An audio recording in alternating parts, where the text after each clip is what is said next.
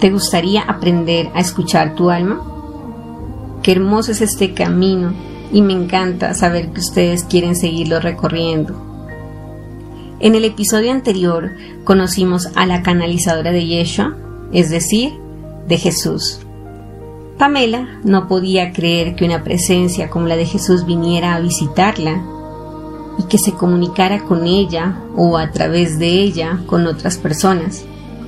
Cuando ella aceptó que en realidad quien estaba enfrente de ella era Jesús, pudo entender muchas cosas. Entre ellas, pudo aprender de Jesús que Él es nuestro amigo, alguien en quien podemos confiar y que jamás nos juzga, y quien quiere que aprendamos que el amor no siempre es agradable, que el amor nos pide salir de nuestra zona de confort. Gracias por seguir en este camino de sanación, donde a veces tú no encontrabas las respuestas y ahora sabes un poquito más. Y donde vamos a aprender a reconocernos, donde vas a aprender a reconocerte a ti mismo en todas tus facetas, todos tus desafíos y por qué decidiste vivirlos. Iniciamos. Toma una posición cómoda. Toma tres respiraciones profundas.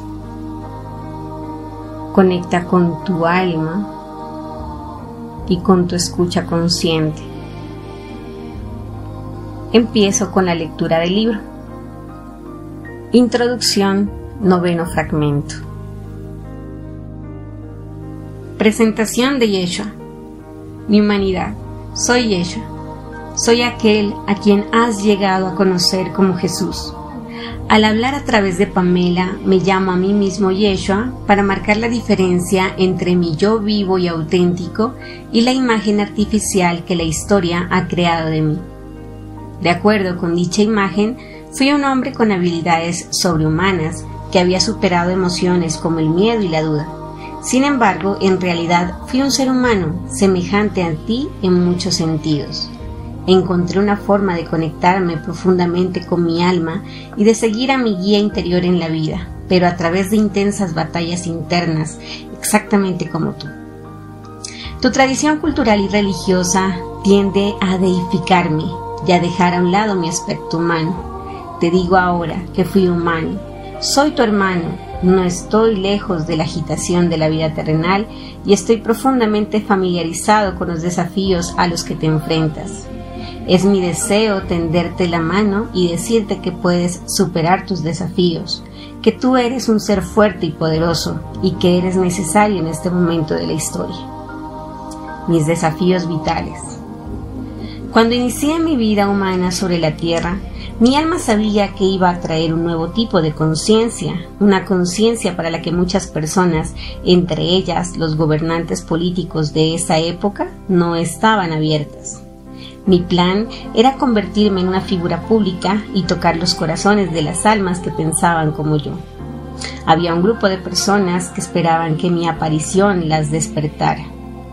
El objetivo de ese grupo era generar una apertura para la conciencia crística sobre la Tierra no podía cumplir la misión yo solo.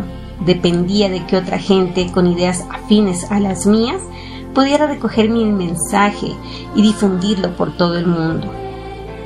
Gran parte de las personas que leen este libro forman parte de ese grupo de almas. Muchos de vosotros estabais vivos en esa época y en el nivel del alma habéis jurado crear un nuevo tipo de conciencia en la tierra Podéis llamarla conciencia crística o simplemente la conciencia de que todos somos unos, vinculados al mismo flujo de la vida que mantiene unido al universo y apoya todo lo que es. En esencia los seres humanos son iguales y esta igualdad es la que, si se reconoce, nos une y nos permite vincularnos unos con otros con un sentido de compasión y fraternidad. Esta idea de unidad e igualdad era muy extraña para la sociedad en la que viví hace dos mil años. Las personas estaban claramente divididas según la raza, su religión y su condición social. Uno de mis mayores retos fue hacer frente a las injusticias que ocurrían a mi alrededor, pero sin perder la calma y la concentración. Cuando fui joven me enfadaba fácilmente con las autoridades. Albergaba una pasión dentro de mí, una ira que podía encenderse como el fuego cuando veía que a ciertas personas se las trataba injustamente. Tuve que aprender a lidiar con esa ira, porque un elemento central para mi misión consistía en despertar los corazones. El corazón no despierta mediante la ira, ni siquiera si es por justa causa. Detrás de la ira siempre hay miedo, un miedo que indica que las personas no confían en el flujo natural de la vida y se sienten vulnerables. Cuando os enfadáis, en realidad estáis arremetiendo contra vuestra propia vulnerabilidad, a la cual no os queréis enfrentar. Más que cualquier otra cosa, al corazón lo despierta el perdón y la confianza, es decir, lo contrario de la ira y del miedo. Para superar mi ira y mi miedo, tuve que ir a mi interior una y otra vez y percibir ese silencioso lugar donde todo es simple y claro. Tus mayores desafíos nunca tienen que ver con lo que hacen los demás, sino con la forma en que reaccionas. Tienen que ver con tu capacidad de aceptar, comprender y superar las emociones que provocan en ti las acciones de otros. El crecimiento espiritual no te exige cambiar al mundo, te exige entrar en tu interior y cambiarte a ti mismo. Esto fue así para mí como lo es para ti. Al hacer las paces con las difíciles emociones humanas del miedo y la ira, las superas y eres capaz de confiar y perdonar a los demás. Reconoces que son uno contigo y te liberas del juicio esto era lo que quería lograr para mí mismo, y al hacerlo, toqué los corazones de personas que también buscaban amor y compasión.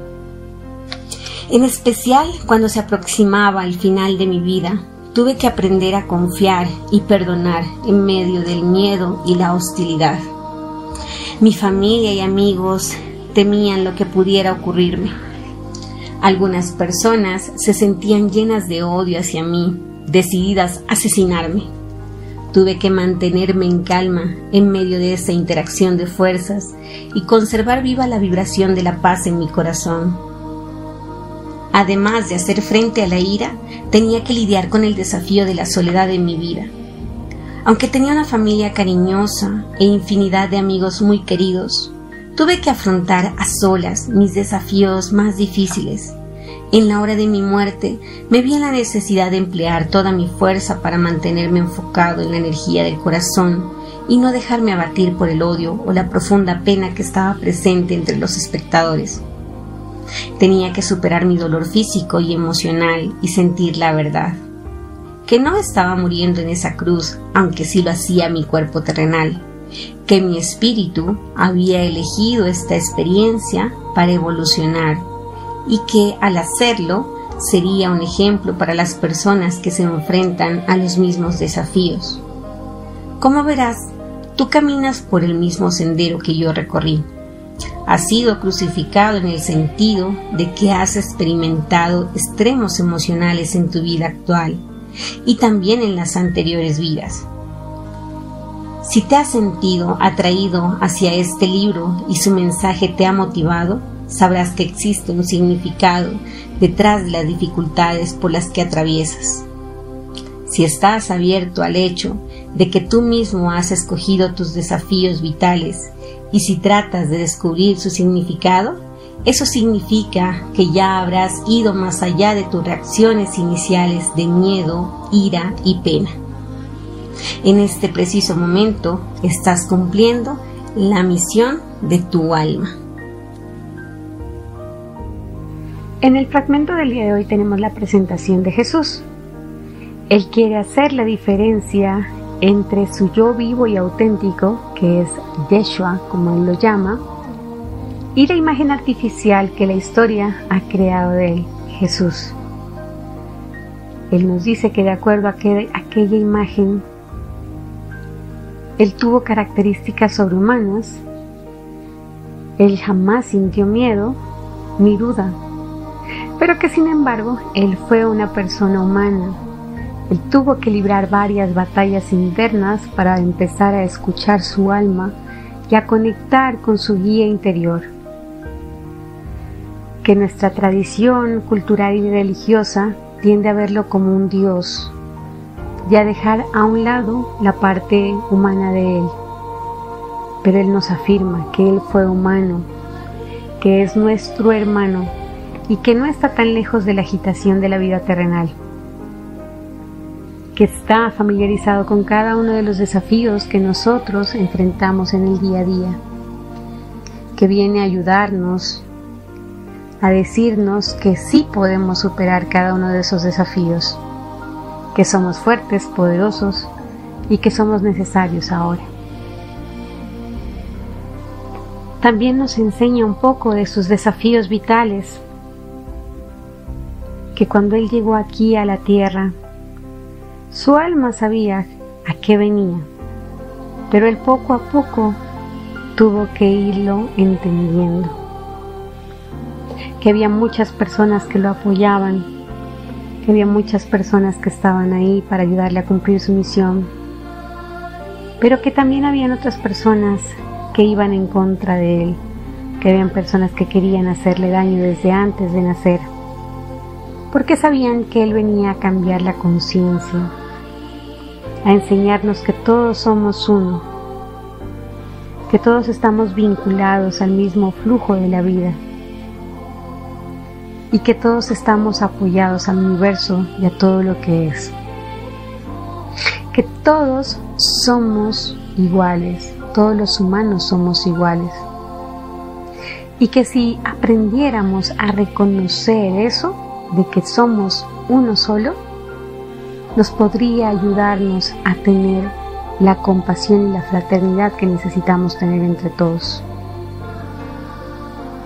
La idea de unidad e igualdad es extraña para todas las sociedades, para la sociedad en la que él vivió y para la sociedad que existe ahora. Que casi siempre ha existido la división de razas, de religiones, y de condiciones sociales,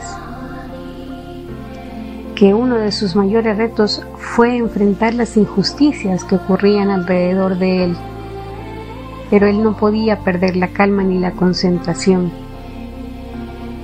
que él se enfrentaba con las autoridades porque tenía esa ira contra ellos, pero que poco a poco fue entendiendo que en realidad el poder contener esa ira era lo que él tenía que, aprender.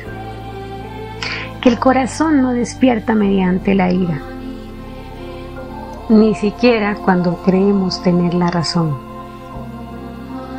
Porque siempre tras de cada emoción de baja vibración existe el miedo. Si tú lo que estás haciendo no es amor, no es compasión, no es perdón, no es gratitud, Estás en una emoción de miedo, la ira, la vergüenza, el temor, la rabia, todo lo que te lleve hacia esas emociones de baja vibración, todo esconde un sentimiento de miedo. Y eso es lo que estamos aprendiendo, a salir de esa zona de miedo. Estamos navegando del miedo de no tener respuestas hacia el amor incondicional y sagrado. Que cuando nosotros sentimos rabia o cualquiera de esos sentimientos de baja vibración, en realidad no estamos haciendo contra nosotros mismos, contra ese miedo que tenemos nosotros. O sea que no le hacemos daño al otro, sino que nos estamos dañando a nosotros mismos. Cuando tú odias a una persona, ¿quién carga ese odio? Cuando tú sientes rabia contra una persona, ¿quién carga esa rabia? Cuando tú sientes ira por alguien, ¿quién carga esa ira? Cuando tú llegas a una casa y le llevas a la persona flores y la persona está enojada y no te recibe las flores, ¿a quién le pertenecen las flores? A ti, porque la persona no te las quiso recibir. Cuando llevas cosas que están dañadas, que están podridas y la persona no te las recibe, ¿a quién le pertenecen? A ti Entonces ten cuidado con lo que tú llevas a una casa y con lo que tú recibes y que lleguen a tu casa. Siempre recibe todo lo bueno y siempre lleva a todo lugar lo bueno.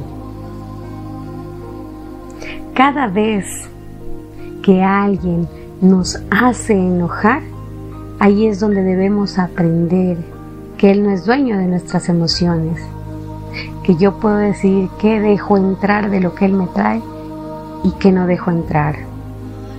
Entonces si Él me trae odio, discordia, me trae problemas, pues yo no lo puedo dejar entrar así hacia mi cuerpo, hacia mi ser, hacia mi pensamiento, hacia mi mente, sino que tengo que cerrar la puerta y no dejarlo entrar. Reconociendo que es un problema que Él tiene que vivir, que es algo que está en esa vibración de eso y pues algún día Él entenderá que esa vibración no le hace bien a Él. Y si yo voy a llevarle eso a otra persona, también aprender a reconocer y decir, bueno, ¿y yo por qué siento esto? Porque dice que al miedo hay que abrazarlo, hay que amarlo, hay que sentirlo como parte de nosotros. Que debemos hacer las paces con las emociones difíciles del miedo y de la ira. Y que si aprendemos a superarles, somos capaces de confiar y de perdonar que cuando nos reconocemos como si fuéramos todos uno solo, nos libramos del juicio, porque yo no te puedo enjuiciar a ti si tú eres igual a mí, si tú eres mi espejo. Que siempre tenemos que ir hacia los corazones con amor y con compasión. Que Él tuvo que aprender a estar en la cruz y poder entender ese sentimiento de odio que algunas personas sentían, esa felicidad de verla en la, en la cruz y la tristeza y el dolor que sentían sus familiares o las personas que lo querían. Pero que estando ahí en la cruz él lo único que tenía que tener era calma, no dejar entrar ninguna de esas dos emociones, porque si se iba hacia la emoción de ese odio que le estaban dando, pues no hubiera podido mantener esa calma que tenía y si se iba hacia el dolor de las personas que estaban sufriendo por verlo ahí, tampoco podía mantener la calma.